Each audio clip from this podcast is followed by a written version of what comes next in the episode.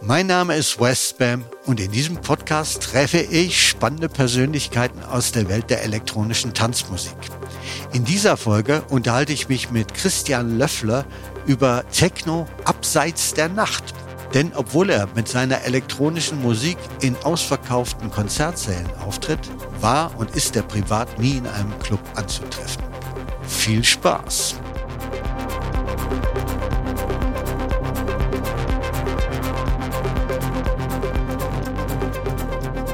Westbam Plus 1, der Christian Löffler. Jetzt zum Warmwerden, wie wir so schön sagen, haben wir ähm, ein paar Ko Fragen mit kurzen Antworten, mit der Bitte um kurze Antworten. Mhm. So, als erstes hat das Team sich ausgedacht, auflegen oder live spielen? Oh, nur live spielen. Auflegen kann ich gar nicht. Sehr gut. Viele Leute verwechseln das. Äh, Paul Kalkbrenner spielt in diesem Film einen DJ. Seitdem sagen immer, der legt auf. Aber der ja. legt gar nicht auf. Der hat ja, genau. Aber ja, die Leute, Club oder Konzerthalle? Beides. Melancholie oder Euphorie will das Team von dir wissen? Jetzt tendenziell mehr Euphorie. Ah, geil. Wagner oder Bach? Bach. Okay. Kann ich auch gut verstehen. Aber dazu sp später mehr. Wunderbar. Okay, damit wäre der ähm, Einstieg geschafft. Cool. Mhm.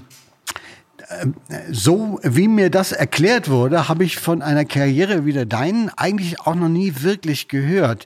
Nämlich, dass du eigentlich irgendwie zu Techno und elektronischer Tanzmusik mhm. gekommen bist, aber jetzt eben nicht wie wir normalen Menschen, dadurch, dass du irgendwo mal hingeschleppt wirst und dann tanzte da mal mit und sagt, Mensch, genau mein Ding. Ja. Du hast das irgendwie kennengelernt, abstrakt, und ich hatte auch dieser ganze Club-Aspekt, für den das gemacht wurde, weniger dich nie besonders viel interessiert. Das würde ich jetzt gerne nochmal ja, von dir hören.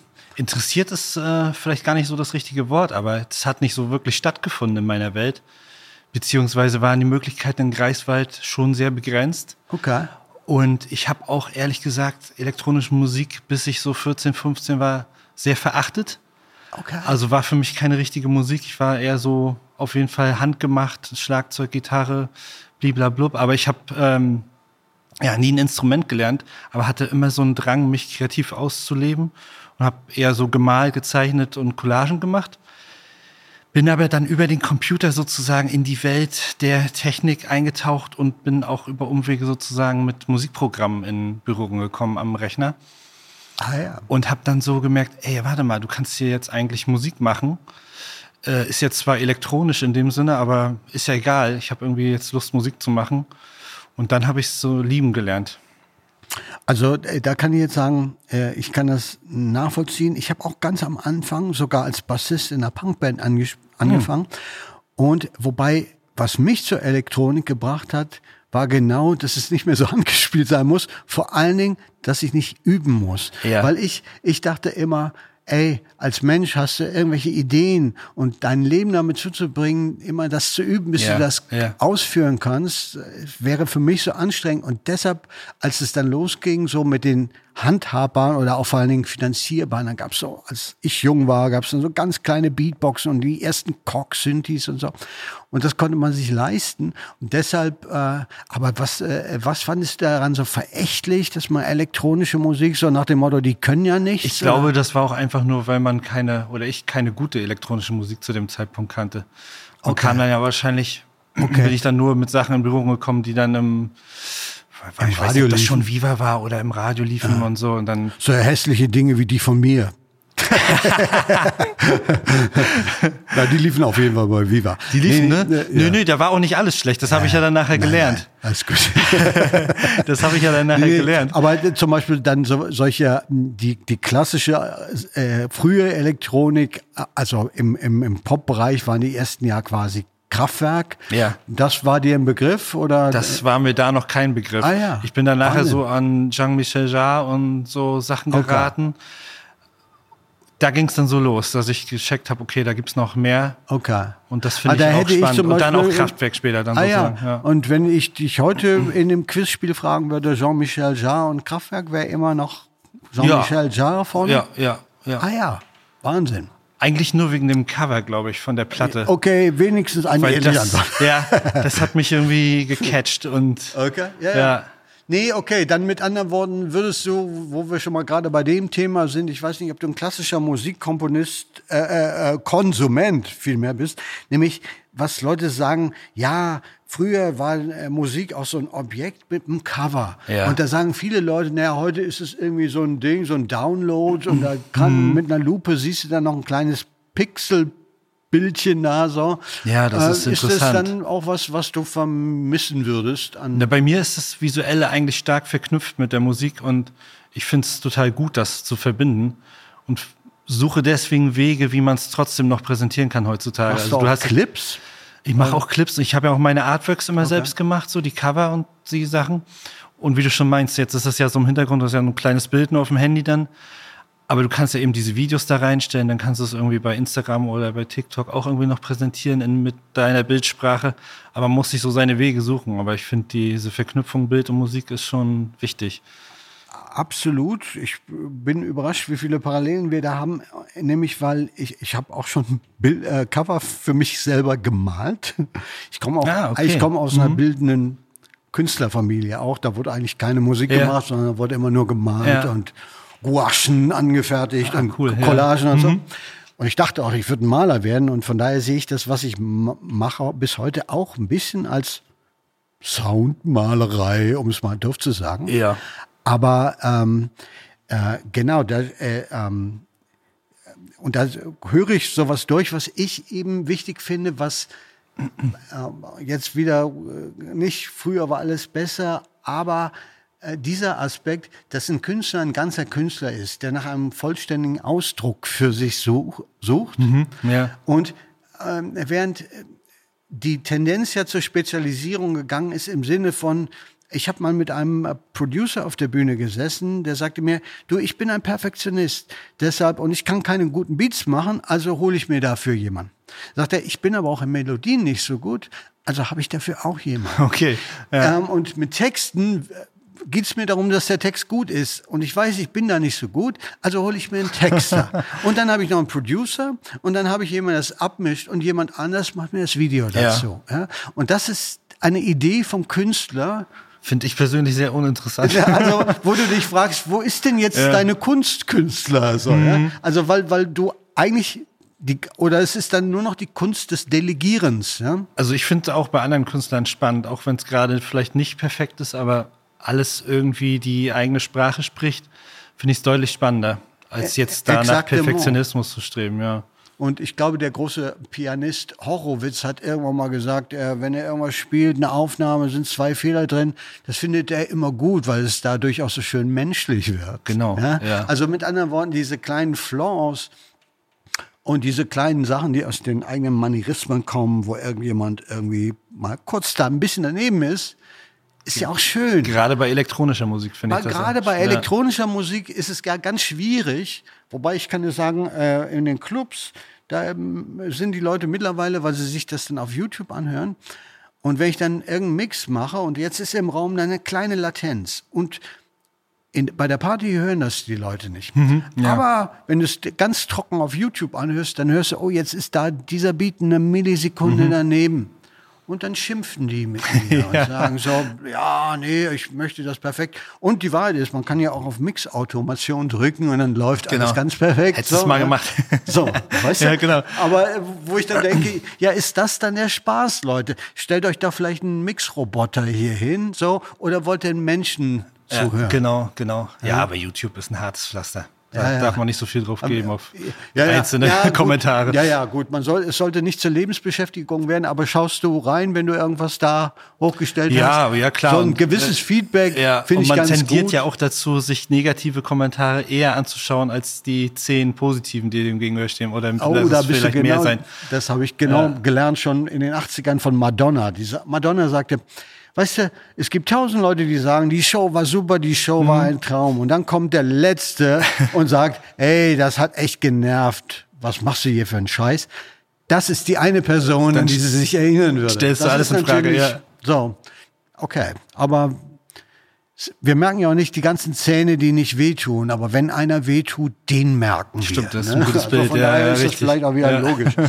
Okay, du kamst also zu äh, elektronischer Musik über Jean-Michel Jarre äh, am Anfang, eigentlich mehr übers Cover, dann ähm, und du warst eher noch so auf handgespielter Musik und dann mhm. äh, und dann kam äh, Clubmusik.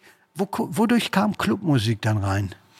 Ja, ich habe, ähm, ich glaube, das war sogar eins live, Blank Jones. Ah ja. So die Sets, Paul von Dyk auch. Okay. So, das waren die ersten, genau, das waren so die ersten Sachen, die ich im Radio gehört habe. Und dann sind wir so ein bisschen weiter mit Freunden eingetaucht. Ähm, dann ging es nachher auch so FX Twin, äh, Square ah, ja. Pusher, Otekre, diese IDM-Geschichten. Ja, ja. Rüber zu Drum and Bass, so diese Liquid-Sachen, LTG Bookham ja, und so Sachen. Okay. Kann sein, dass ich jetzt mit den Jahren schon irgendwie Sachen vermische, aber ja, ähm, ja das, ich bin dann echt eingetaucht und mhm. habe dann so mich für die Untergenres interessiert und Genau, das ist übrigens ein wichtiger Punkt, weil Leute immer schimpfen über einen Paul van Dyk oder einen Westbam oder irgendwelche Leute, Maruscha, die irgendwelche Leute, die haben jetzt mal einen Hit und dann sagen die, die machen die Szene kaputt. Aber die Wahrheit ist, auch wenn da mal irgendein Hit ist, dann sitzt in irgendeiner Ecke ein Kid und sagt sich, oh toll, der hätte davon nie gehört. Und einige von denen machen da irgendwann ja. was anderes und, und ja, ja. Äh, das, es muss gar nicht dabei bleiben, dass sie sagen, ich möchte jetzt nur die Bravo-Hits hören oder so. Ja, witzigerweise hatte ich da gerade ein Gespräch. Ich habe eine Clubshow in Polen gespielt und da war eine, ein Mädel, die hat mich betreut an dem Abend und die hat gerade angefangen aufzulegen und die meinte dann zu mir, ja, ich habe ich hab dann, hat sie mir ein Set gezeigt, was sie spielt. Das war so ganz experimenteller Stuff. Und dann meinte sie so, ja, aber sie ist zur elektronischen Musik gekommen durch irgendein Set von mir, ein Video bei YouTube, was, was sie so toll fand. Und sie mochte elektronische Musik vorher nicht. Aber das hat ihr den Zugang vermittelt. Und das ist genau der Punkt. Also ich erinnere mich aber als Kind lief dann im Radio, äh, weiß ich was, also es war nicht mehr Beatles, aber äh, naja, so Mainstream, so Supertramp oder sowas, mhm. als ich Kind war. Ja. Und ähm, da war eigentlich relativ wenig. Ich glaube, ELO fand ich gut.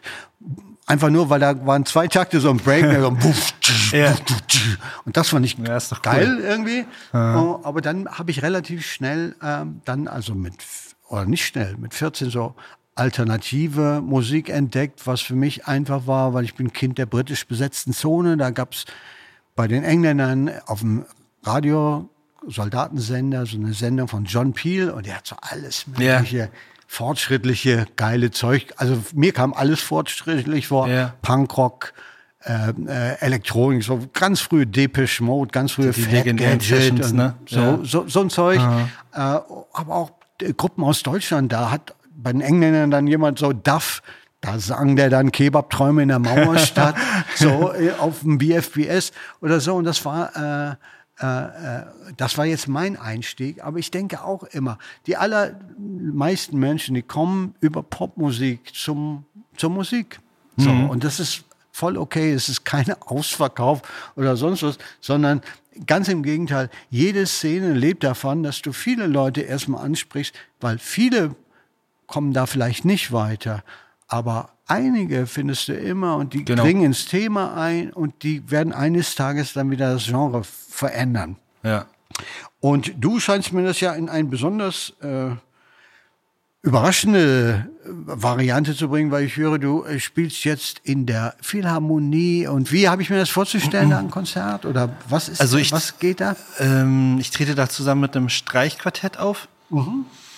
Und das Wunderbar. Bin ich auch äh, Streicher komischerweise, obwohl, sorry, dass ich dir dazwischen fahre. Ja, alles gut. Aber äh, ähm, ich finde Strings, ich weiß, wie ich den ersten Strings Synthesizer gehört mhm. habe und davon ganz erschüttert war, wie toll das klingt. Aber ich erinnere mich, als ich dann mal in der Philharmonie saß und irgendwie Maler aufgeführt wurde und die da alle so zusammen ja. spielen auf die, diese ganzen Strings da wurde, fuhr mir das wirklich auch noch mal ein, wie toll. Klingt super, ja. Und wie unnachahmlich das eigentlich ist. Ja. Aber ja. sorry, genau, ich wollte nicht unterbrechen. Nee, nee, das bringt mich auf einen anderen Punkt, weil ich, wir hatten auf der letzten Tour, als wir das gespielt haben, dieses äh, Parallels, das Album, was ich bei Deutsche Grammophon rausgebracht habe, ähm, da hatte ich Probleme mit meinem Laptop und musste für einen Track aussetzen sozusagen und da haben die äh, Streicher Solo gespielt und das war in der Kirche in Luxemburg und dann habe ich erstmal gemerkt, wie, wie geil das auch so solo klingt jetzt hier gerade, ja, ja. ohne die Elektronik dabei.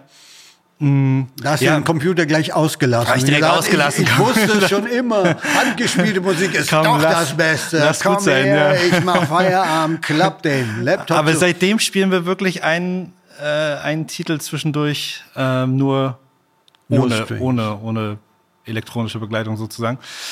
Und ja, die Idee dahinter war eigentlich, ähm, es hat schon ein paar Jahre vorher habe ich damit angefangen. Das war mein erster Auftritt mit Streichquartett und Piano war da auch dabei, war hier in der Volksbühne in Berlin. Und ich habe wunderschöne ähm, Location. Richtig gut, ja. Und ich habe auch vorher schon so Streicher aufgenommen und in meiner Musik sozusagen mit verarbeitet, aber bin damit nie aufgetreten. Und das war so die Premiere. Und das war auf jeden Fall ein Experiment und war auch, glaube ich, nicht optimal, aber die Reaktionen waren toll und auch so das in so einem vorbestuhlten Publikum zu spielen und dann nachher, wenn es ein bisschen raviger wird, wenn die Leute dann aufstehen und anfangen zu tanzen, ist schon eine tolle Energie. Ich erinnere mich auch noch, dass dann jemand kam von der Bühne von hinten und meinte, du musst eine Ansage machen, die dürfen oben auf dem Balkon nicht tanzen. Nicht, Sonst hätte ich den noch ab, wenn ich das gewusst hätte, hätten wir den noch abgestürzt. Ja, ja, wunderbar. Aber, ja. Was ich mich dann frage ist, wie ist das für dich passiert? Weil, äh, also, mhm. es ist ja, um mit so und so viel Streichern was zu machen in der ja. Volksbühne, brauchst du ja irgendwas, was andere Leute dazu bringt, das zu ermöglichen. Genau. Und wie kam das bei dir? Genau, das kam über mein äh, Booking eigentlich. Da gab es einen Draht zum Heidelberger Frühling, was ja so ein Klassikfestival ist. Aha. Und die hatten Lust, sowas mal auszuprobieren. Mhm. Dann gesagt, ja, dann lass uns das ausprobieren. Dann haben wir einen Tag geprobt und haben dann sozusagen das da uraufgeführt. Und das fand ich, fand ich gut. Das hat auch echt gut funktioniert und war auch für mich das erste Mal sozusagen mit echten Instrumenten auf der Bühne zusammenzuspielen. Ah ja. ja. Und also mit anderen Worten, für dich war das so, du hast das, äh, du hast deine Musik gehabt und dann kamen die an dich herangetreten und sagen, Mensch, das passt in unseren Rahmen gut und könntest du dir vorstellen mit dem mhm. Orchester. Mhm. Ah, auch mhm. wieder eine Parallele zu mir. Mir passiert ja Folgendes Überraschendes. Eines Tages rufen die äh, äh, äh, Klassikfestspiele, die Osterfestspiele von Salzburg, und wir an sagen, das wäre doch vielleicht mal eine ganz schöne Idee. Westbam trifft Wagner. Das ist eine super Idee. So, und äh, ich, ich so, what bitte? Aber ich, also ich fand das so eine originelle Idee, weil, ja. und nochmal, deshalb äh, frage ich da so nach, dass die auch an dich herankriegen. Es ist ja manchmal auch toll, was einem andere Leute so, dadurch, dass sie sagen, Mensch, das passt doch hier ganz gut rein und mhm. das so entdecken und dann entsteht daraus wirklich irgendwas. Also ich weiß in meinem Fall nicht, ich sehe das jetzt nicht als irgendwas, wo ich denke, ich werde fürderhin in den Konzerthäusern dieser Welt nur noch Westbär mit Mietz Wagner aufführen, ja. aber als Erlebnis und als, als sozusagen Teil meines musikalischen Werdegangs, als so einen Schritt dort hinein in so eine Welt, ja, ja finde ich absolut unglaublich fürs, toll. Fürs Publikum ist es auch spannend, weil du ganz oft jetzt bei meinen Shows, jetzt wie in der Philharmonie oder gestern im Staatstheater in Darmstadt oder Elbphilharmonie auch, da kommen ja ganz oft so Leute, Fans von mir, die da sonst nicht hingehen würden oder sonst nie, noch nie da waren. Und für die ist das ja auch spannend, irgendwie in der genau, Umgebung zu sein. Das, und das wäre eigentlich der, äh, meine, meine nächste Frage an dich nämlich gewesen, weil du da offensichtlich schon ähm, vorgearbeitet hast. Weil das frage ich mich so, ey, das ist ja jetzt für mich, der ich wirklich aus der Clubwelt ja. komme, und jetzt passiert sowas. Aber kein Mensch weiß natürlich, was das ist. Ich wusste Ganz es am Anfang ja Umgebung, nicht. Ja. Hm. Und, und du musst ja jetzt irgendwie im Publikum in unserer Markenwelt, du weißt, die Leute wollen ja immer nur einen Markener und dann sagen sie Marke Westbam, Marke Wagner, passt irgendwie nicht. Ah, habe ich Angst, gehe ich vielleicht. Also das sehe ich so ein bisschen als die, das Risiko, mhm. dass die Techno-Leute sagen, also brauche ich jetzt hier so einen Klassik-Scheiß und die Klassik-Leute sagen, brauche ich so einen Techno-Spacker da. Du hast immer ja. Hardliner auf allen Seiten. Ja, ja, und du hast okay. ja auch in den Klassikhäusern ganz oft Leute, die Dauerkarten haben. Oh, und, und du sagst, da, die, die, sitzen dann einfach und sagen. Wir hatten wir gestern auch mit. so einen Moment, wo am Ende wirklich hart geraved wurde und daneben saß steinerne, steinerne Mine ohne Bewegung. Das sind ah, Welten prallen aufeinander. Ah, ja, aber, aber sowas finde ich ja immer toll. Ganz oh, aber es gibt, es gibt, also der, das sind wirklich die Ausreißer an der Seite in der Mitte trifft ja. sich so diese Schnittmenge, dass du wirklich Leute rüberholst. Doch, das also schon gut. in meiner Beobachtung der populären Kultur habe ich das Gefühl, die Bereitschaft zum Mergen wird eher geringer. Mhm. So, ja.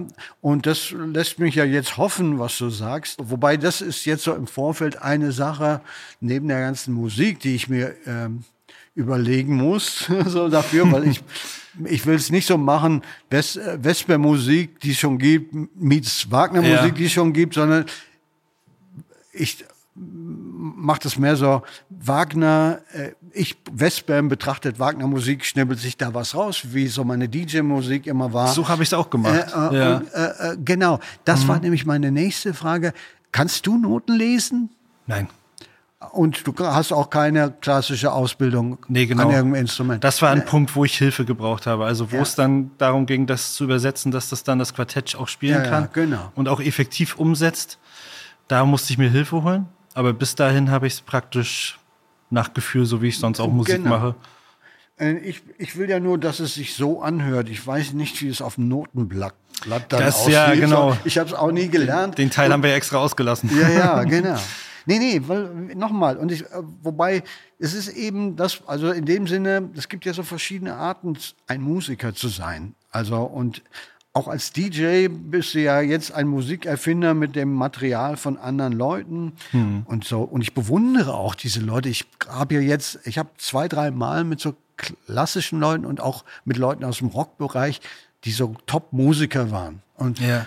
Die dann die komplexesten Sachen, also irgendwas, was ich mal locker vor mich hingespielt habe, live. Und wo ich das nie wieder so hinkriegen würde, mhm. sondern weil die können das dann auswendig lernen. Und an jedem Takt irgendeine Filterbewegung, die wissen genau bei Takt drei. Also ich bewundere es, ja, aber, Wahnsinn, aber, das, ne? äh, äh, aber äh, eben das könntest du eben genau auch nicht. Ist ne? auch nicht mein Anspruch, ne? Ja, genau. Ich mag es auch eher so in dem Moment. Deswegen ist es auch wirklich unterschiedlich. Mal funktioniert es richtig gut, so eine ja. Live-Show. Da passt dann alles. Und dann manchmal gibt es auch Tage, okay, da ist es nicht so ganz so optimal, aber wie du schon meintest, über die Fehler findet man manchmal auch so Sachen, die man dann ey, das ist eigentlich gut, das war jetzt nur ein bisschen daneben. aber wenn, dann nur ja, leicht daneben, aber ja. in dem Fehler äh, dachte ich, aber eigentlich könnte man es vielleicht mal in diese Richtung ich machen. Ich habe ganz viele Sachen in meinem Live-Set, auch die ich solo, wenn ich Solo spiele, die so aus Fehlern entstanden sind. So ist es. Und also ich genau. sage auch immer, in der Kunst gibt's eigentlich auch keine Fehler. Also gerade beim, beim DJing gehen ja viele Leute mit so kann ich da eine DJ-Lehre machen oder so? Weil ich dann immer sage, Leute, ihr könnt das natürlich ja. als, als so einen Lehrberuf ansehen, aber da kommt ja nicht zur Kunst. Die Kunst ja. ist jenseits von so Lehr, also so, äh, du, und ein paar Skills mögen bei Gelegenheit immer mal, wenn du Schriftsteller werden willst, musst du ein bisschen auch das Alphabet beherrschen, aber, äh, aber darüber hinaus äh, äh, denke ich, die Kunst fängt an ganz anderen Stellen dann an. Ne? Was ich wirklich äh, spannend oder auch wirklich bemerkenswert finde, ich kenne ja die Diskussion mit, ja, Max, äh, mit äh, Datenstick ist nicht, spiel doch mal wieder Vinyl. Aber du yeah. gehst ja, ja, wie ich hier mit Begeisterung sehe, noch einen Schritt weiter yeah. und bringst die Shellac-Platte zurück. Ja, ja gut, ja, eigentlich, und, eigentlich bin ich ja Verfechter der Technik und des äh, wie wir vorhin auch kurz schon mal im Vorgespräch drüber geredet haben, eigentlich bin ich ein großer Fan vom Laptop. Und du hast ja diese, diese Hardliner, ähm, ich muss alles mit Hardware machen und Techno ist nur echt mit Hardware, aber ich finde gerade so ein Laptop ist so ein mächtiges Tool. Aber da ist der Kontrast spannend, zu den, um zu den Shellac-Platten zu kommen, was ja wirklich so super schwere, ja, steife, schweres Material, so wabert so vor sich hin und extrem viel Rauschen und so. Ich erinnere mich, als ich die, als ich die Aufnahmen von der Deutschen Grammophon bekommen habe, äh, die haben das ja digitalisiert und dann haben die mir das geschickt oder ich habe das vorher digitalisiert und ich habe das dann bekommen. Und ähm, er hat so viel Rauschen drauf und das sliert und es ist, äh, ich auch, oh Gott, ey krass, erstmal hört sich das nach einem Aber das waren dann an, digitale Aufnahmen, die genau. dann auf Shellac überspielt werden. Oder, oder, nee, das oder? sind die originalen Shellac-Aufnahmen, die Ach haben so, die jetzt okay. in dem Archiv so. in London. Und die wurden aufwendig digitalisiert. Okay. Und nur so war es überhaupt möglich, damit zu arbeiten.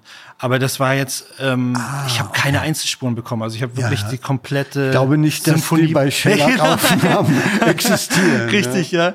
Aber ich, ich glaube, die, die Beatles haben noch mit so Stereo gerade mhm. einmal aufnehmen und fertig ist. Ja, ne? Also mehr, mehr Spuren Aber es hat mich, es hat mich ehrlich gesagt dann doch erschlagen, als ich dann die Sachen vor mir hatte. Und wenn du dann Beethoven hast, Symphonie, weiß ich nicht, XY, Genau, du hast so schon so die Klassik-Leute im Hinterkopf, oh Gott, was macht er jetzt damit? Und irgendwie, wo, wo finde ich mich jetzt hier als Künstler wieder? Wie kann ich das auch ich will jetzt hier nichts wiedercoin oder so, sondern will ja auch was hinzufügen, wo ich selbst auch mit zufrieden bin und was irgendwie einen Mehrwert das, das bringt. Das wäre nämlich genau meine ja. Frage, weil ich genau an der Stelle Das war eigentlich so die Herausforderung, ja. Äh, nämlich, wenn man so gesagt bekommt, ja, und ich, ich finde ja auch, ich finde Wagner toll, Bach und alles mögliche, aber äh, sagst Beethoven, das ist so großer, ja, ist es auch, das ist auch vollendet, da ja. muss man auch nichts mehr dran machen. Aber wenn du jetzt als Künstler äh, damit was machen willst, dann musst du den Mut haben, auch den Dingen ja. im Bachschen Sinne oder im Beethovenschen, Beethovenschen Sinne ähm, äh, Unrecht zu tun. Ne? Ja, ja. So, also das hatte ich mich so zwischendurch gefragt, weil äh, gerade bei dem Wagner ist es, mit dem ich mich da auseinandersetze, ist es ja so, dass es da diese Hardcore-Szene ja. gibt sozusagen. Ja, und das mhm. soll ja dann auf dem Hügel möglichst auch eins zu eins, so wie der Meister sich das vorgestellt ja. hätte oder so. Und da denke ich, ja, okay, für diese Befindlichkeit, ey, da kann man das dann nicht machen. Nee, so, richtig, ja. genau. Nee. Deine Sachen sind aber mehr, dass du quasi mit deinen Kompositionen in diese ähm, äh, Philharmoniewelt reingehst und die dann darauf reagieren oder äh, machst du auch sehr viel quasi, dass du ähm, Sachen weiterentwickelst? Ich habe im Prinzip alles neu gedacht. Ja. Also ich habe kaum Passagen, wo das Original so für sich steht. Mhm. Das habe ich auch mal bewusst gemacht, um einfach, um das auch nochmal zu zeigen. Ich habe zum Beispiel auch von Smetana die Moldau äh, habe ich auch interpretiert und da gibt es eine Passage in der Mitte, eigentlich ist es relativ klassischer House-Track fast so. Mhm. okay relativ langsam so von der BPM, aber es gibt so eine Zwischen, so eine Passage in der Mitte, wo wirklich das Original für sich steht. Und das läuft so da rein und dann wieder raus. Dann mit, mit Beat und allem drum und dran. Und ähm, sonst habe ich mir aber eher so kleine Themen gesucht, gar nicht so die großen Sachen angefasst, sondern so Momente, die auch schön sind, aber die vielleicht hinten und rüberfallen, weil ja oft bleiben ja natürlich die ganz großen Symphonien hängen. Aber es gibt ah, ja auch so wär, viele. Sorry, dass ich da kurz einhake. Wenn du sagst, die, die kleinen Themen, äh, sind das dann für dich sozusagen die Sachen, die für dich quasi, um es mal sozusagen, die, die Pop Hits sind ja, aus der Komposition, die, also das. Nee, so wie du vorhin meintest, Sampling auch, ne? Du hast, lädst dir irgendwie ein Stück in einen Sampler rein, irgendein Track oder äh, einen Song und suchst dir dann deine Momente raus, die dich ansprechen. Und das ist dann dein Sample und daraus baust du dann irgendwie einen Track oder so. Und so habe ich es eigentlich im Endeffekt auch gemacht. Also ganz am Anfang habe ich wirklich die Kopfhörer aufgesetzt und habe alles durchlaufen lassen auf Random. Da war ja Beethoven, Chopin, Wagner, Bach, war ja alles dabei. Ich habe gesagt, komm, ich will jetzt gar nicht wissen, wer das ist, was das ist. Ich lasse einfach durchlaufen und notiere mir die Stellen, die mich irgendwie ansprechen. Und da mache ich dann nachher oh, ja, was mit. toll. Also ja. ich, bei mir geht es nämlich mit meinem Wagner-Projekt auch so, dass ich jetzt, wenn ich mir jetzt, ich höre das jetzt schon als meine äh, Stücke so und wahrscheinlich, wenn ich dann irgendwo mal ein Wagner-Stück höre, dann sage ich, das ist ja von mir geklaut. aber so, aber zum Beispiel habe ich dann auch zu meiner Überraschung festgestellt, zum Beispiel Wagner hat ja jetzt nicht so viele ganz, also so wie bei Beethoven, der denkt, mhm. da, da, da, da oder ja, so, ja. Genau. Das gibt's ja bei Wagner sehr wenig eigentlich. Stimmt. Wagner hat ja. das, was ich dann auch im Nachhinein toll finde, weil das mehr diesen Vibe, es ist einfach so ein düsterer Vibe dann zwischendurch einfach subtiler, da ne? und diese ja. düsteren Akkorde und äh, es ist nichts zum Mitpfeifen. Also ich, ich habe dann festgestellt, deshalb habe ich eben nach den Themen gefragt. Zum Beispiel das, was man eigentlich mit Wagner immer verbindet, mhm. das habe ich bisher noch gar nicht untergebracht. ja, genau. So. Eigentlich deckt sich mit meiner Strategie. So, ne? ja. also dass man und deshalb meinst du auch so einfach, du nimmst Passagen jetzt nicht, weil sie die top wiedererkennbaren Passagen aus der Symphonie sind, sondern die, die dir gut gefallen und wo genau. du das Gefühl hast. Und dann habe ich vielleicht noch so Momente aus den ganz prägnanten bekannten Stellen rausgesucht, wo ich einen ganz kleinen Schnipsel nur praktisch da dann in das kleine Thema mit eingefügt habe. Als Kenner merkst du das dann und dann ist es natürlich toll. Aber es soll ja auch für Leute funktionieren, die jetzt vielleicht das Original nicht kennen oder ja, ich finde immer, also es ist auch toll, wenn ein Kenner das dann erkennen kann, weil er ja mhm. der Kenner ist. Aber ja. wenn jetzt der Hörer es einfach so hört und sagt, es hört sich gut hört an, sich gut weil an? er ist ja. der Hörer. So, das ja. ist das also, Optimum, ja, richtig. So, grundsätzlich, was mich äh, an klassischer Musik immer gestresst hat, war, dass sie so wahnsinnige Bewegungen macht, die ich teilweise, also okay, wenn du sowas hast wie er von Bach, da habe ich das Gefühl, ich verstehe bei jedem Schritt genau, was passiert, ja. kann das immer mit erhaben mitgehen. Aber die meisten klassischen Sachen, die, und Wagner ist da ganz krass, da wird so überdramatisch, da geht pa, pa, pa, pa, pa. Mhm. Ja, ja. Extreme also, Dynamik, ne? Extreme ja. Dynamik und extreme so musikalische Bewegung, die mir so rätselhaft erscheint. Ich glaube, das liegt auch ein bisschen daran, das ist mir nämlich auch aufgefallen, weil wir so mit dem Elektronik-Hintergrund, Techno-House, genau.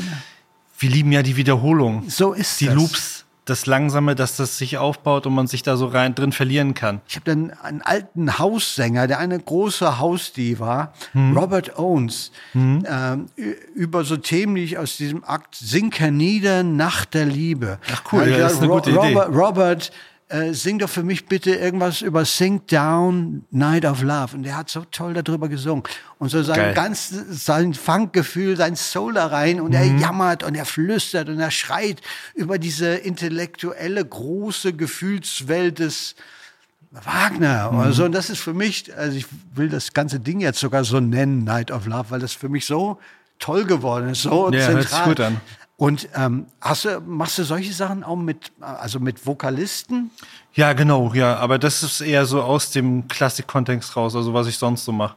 Ich habe ja jetzt für also, nächstes äh, nimmst, Sorry, äh, meinst du damit, du nimmst so klassische Stimmen? Nee, nee, gar nicht. Die Klassik-Sache ist für mich so separat. Da habe ich jetzt ja. nichts ja, mit Vocals genau. gemacht oder so. Genau. Aber ich singe ja selbst auch und habe Freunde, die ich dann äh, einlade zu mir und dann machen Singt wir was zusammen, zusammen singen zusammen oder dann dann singe ich, dann halte ich mich zurück, dann mache ich spiele ich eher was auf dem Synthi oder so. Aber ja, da kommt jetzt auch neue Musik nächstes Jahr und da habe ich viel so mit Freunden und äh, Features und aber und siehst du dich auch ein bisschen als Kulturkämpfer, oder? Notgedrungen anscheinend. Bist ja. du so ein bisschen mit reingerutscht da in die Sache jetzt, ja. Aber ja, Ach, warum nicht? Auch, du, äh, das, ich fand das auch immer. Ich, ich erinnere mich, als ich als DJ die ersten Mal auf dem Festival gespielt habe, da gab es noch keine DJs. Heute ist es mhm. normal. Ja. Ich weiß auch, wie da auch Leute wütend waren, so mehr oder weniger, du gehörst ja nicht hin. Du bist kein echter ja. Musiker, so nach dem Motto, ja. Ja, Aha. weißt du, weil die Leute sagen, ja. du bist ein DJ, du spielst Techno und mhm. wir wollen ja guten, ehrlichen Rock oder so. Und ich, ich fand es auch immer okay, dass man ein bisschen Kulturkämpfer ist, dass man sagt, okay, ja, ich kann jetzt hier nicht die Menschheit glücklich machen, aber Klar, vielleicht ein, zwei Bewusstsein. Die Sachen verändern sich, ja. Hervorbringen. Und, und die Konzerthäuser verändern sich auch, das Publikum verändert sich und da wird auch andere Musik einziehen. Das ist ja jetzt wie bei unseren Projekten schon der Fall. Und da wird auch noch mehr kommen, da bin ich überzeugt davon. Was kommt da jetzt in der nächsten Zeit von dir? Jetzt bin ich gerade so dabei, komplett weg von der Klassik wieder zur Elektronik zurück das ist auch das, das Spannende dabei, irgendwie, wenn man das jetzt mal so komplett durchlebt hat, die Konzerthäuser und diese ganze Beethoven-Welt. Jetzt irgendwie umso erfrischender ist jetzt wieder komplett elektronisch, wie wir vorhin schon gesprochen haben, nur am Laptop in der Küche irgendwie einen fetten Bass zu bauen und das zu genießen. Man, ja, man merkt irgendwie gleich, wo die Liebe herkommt für diese Art Musik das ist einfach das Geilste. So, das ist ganz reduziert irgendwie, Kick und Bass und geile Drums und so, das ja, liebe ich nach wie vor am meisten und das hat mich da nochmal jetzt richtig ja, ja. wieder zurückgebracht auch. Okay, das war wunderbar, mein Lieber. Ich habe ja, auch einiges dazugelernt, war gut. Ich muss mal mir tatsächlich auch ein Konzert von dir anhören. Das war mein Gast Christian Löffler. In der nächsten und vorerst letzten Folge treffe ich auf eine ganz besondere Gästin, nämlich Ostbam. Damit ihr auch musikalisch in die Welt dieses Podcasts eintauchen könnt, gibt es die Two on the Floor Playlist auf Spotify. Da haben wir die Tracks gesammelt, die hier besprochen oder erwähnt wurden. Lasst uns gern eine Bewertung da, wenn euch die Folge gefallen hat und abonniert das Format überall dort, wo ihr eure Podcasts hört.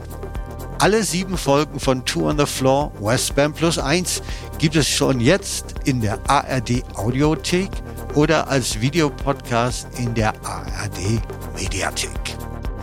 Two on the Floor Westbam Plus 1 ist ein Podcast von Panther Sounds im Auftrag von ARD Kultur.